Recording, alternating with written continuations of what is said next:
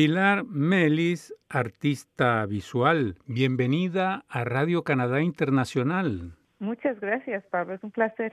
Tú dices que las migraciones humanas y animales que a veces se cruzan despierta tu curiosidad. ¿Por qué? Eh, supongo que es como para un autor, es una autobiografía, ¿no? Entonces, para mí eh, fue interesante, eh, no me acuerdo cuándo, hace unos cinco años más o menos, el descubrir o concientizar que en la naturaleza existen animales en grandes grupos que migran de manera similar que yo lo hago todos los años, porque todos los años voy a visitar a mi familia en Bolivia.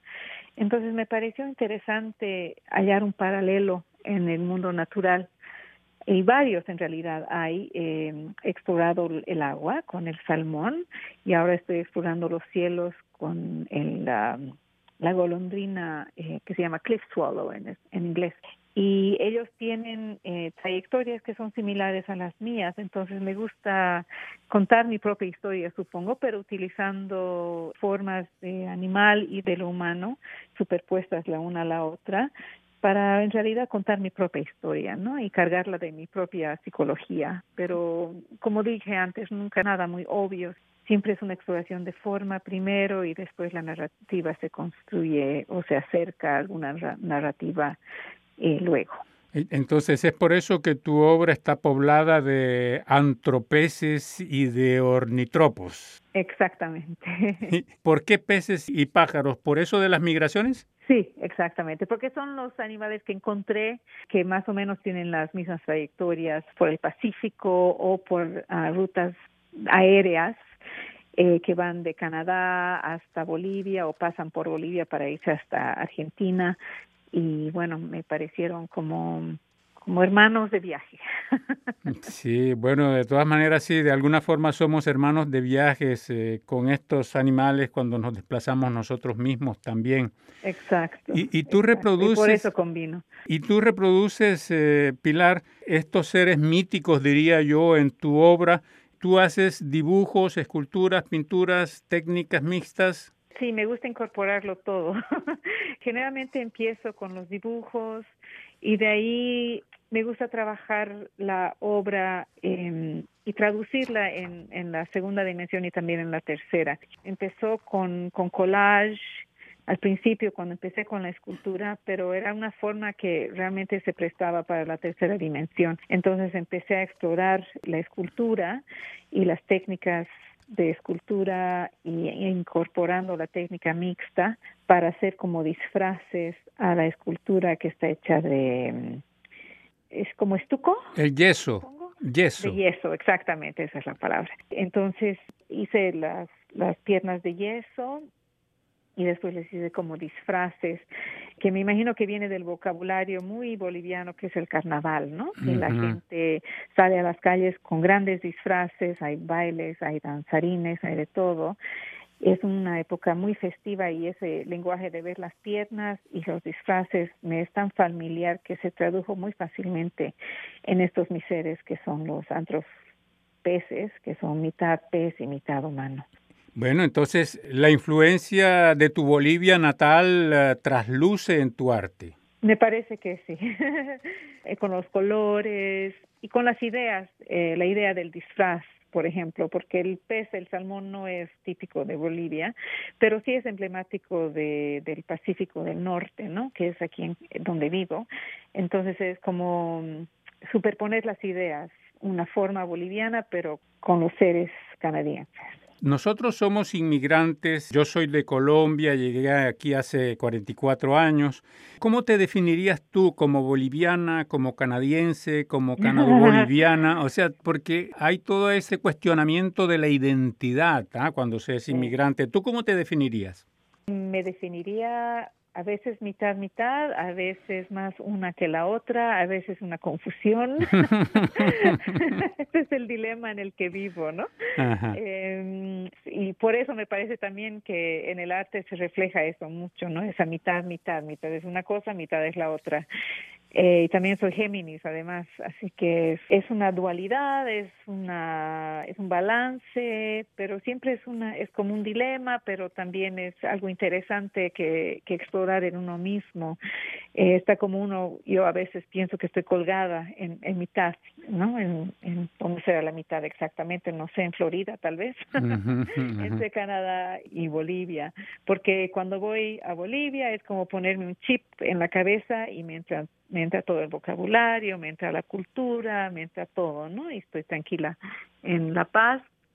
Y cuando llego a Vancouver me pongo el chip canadiense y como que me entra la cultura canadiense, etcétera, pero en realidad siempre, me imagino porque es el, el alambrado inicial que uno tiene en la niñez, se queda, ¿no? Entonces, para mí siempre la, toda la vida se traduce eh, en alguna en algún aspecto cultural boliviano o en el lenguaje del español no siempre hay está la presencia hasta en el mismo acento de lo que es ser boliviana en Canadá.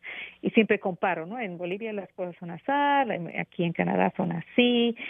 No es que uno sea mejor que el otro sino que son son tan, tan distintos que no hay manera de mezclarlos en realidad, porque son como agua y aceite, ¿no? son, cosas muy distintas, pero son al mismo tiempo, te hacen a ti una persona muy interesante.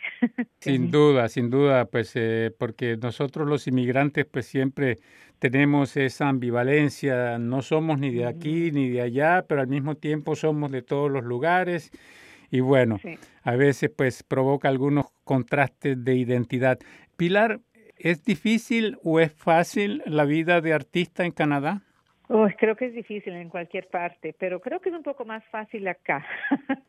bueno, no sé en realidad, porque hay varios aspectos de ser artista, ¿no? Es no solamente el, el poder tener la, la oportunidad de aprender las técnicas y de tener los materiales para trabajarlos, sino también es, es la la cultura en la que estás rodeada, si esa cultura acepta o no acepta al artista como un contribuyente importante a la sociedad. Y bueno, eso encuentras que hay partes de la sociedad aquí que sí, pero que hay otras partes que no entienden mucho cuál es la contribución del artista. inclusive, bueno, cuando uno va a Europa, eh, estuve en Italia en octubre, por ejemplo, por primera vez y realmente quedé maravillada y ahí sí se nota la contribución del arte, es pues magnífica, ¿no? Y es, es un vocabulario muy natural en la sociedad. Pero cuando el arte no es obvio, no está rodeada de ese arte palpable que está en todas partes, entonces es un poco más difícil, me parece, para las personas realmente apreciar lo que es la contribución del arte. Entonces, no diría que son totalmente distintos los dos lugares, sino que aquí, por ejemplo, los materiales son más accesibles, ¿no? Tienes mucha más habilidad de encontrar materiales con los que puedas trabajar. En Bolivia son un poco más difíciles de encontrar, pero puedes sobrevivir con menos. Entonces el artista puede hacerse alcanzar, ¿no? Aquí es más difícil porque las, los, los alquileres son tan, tan altos y hay que tener seguro y hay que tener auto y hay que tener todas estas cosas para poder uno movilizarse y funcionar como una, una parte de contribuyente de la sociedad canadiense. Entonces es, es mucho más caro, es más difícil para un artista encontrar ese espacio donde trabajar, especialmente aquí en Vancouver, que es tan, tan caro todo. Es mucho más caro que en el resto de Canadá, creo. Uf, sí, sí. Y los talleres también se están volviendo recontra caros y mucho más raros, ¿no? Porque se van convirtiendo en, en condominios y qué sé yo, entonces los artistas tienen menos y menos lugares donde trabajar. Pilar, ¿has participado antes en el East Side Culture Call? Sí, este es mi onceavo año, me parece. Ah, sí, bueno, ya eres una asidua. Pero siempre es distinto y siempre es interesante. Entonces, pues, para ti, participar en este evento cultural, ¿qué significa? Es muy importante para mí, porque en realidad es la única forma de tener tantos ojos sobre mi obra en tan poco tiempo, ¿no? Son cuatro días en los que vivimos en todo un año, no podrías poner públicamente básicamente tu arte para que vean tantas personas, porque pasan por mi taller miles de personas en cuatro días. Entonces, eh, es, es, realmente un evento cultural muy, muy grande aquí en el este de Vancouver para todos los artistas que practicamos acá y por eso somos como 500 y más que participamos cada año en este evento porque es tan beneficioso para nuestras prácticas. Pilar, ¿te gustaría agregar algo en particular antes de terminar esta entrevista? Bueno, me gustaría invitar a tu audiencia Pablo que venga a visitarnos al Eastside Culture Crawl. Estaremos con las puertas abiertas para recibirlos desde el jueves hasta el domingo.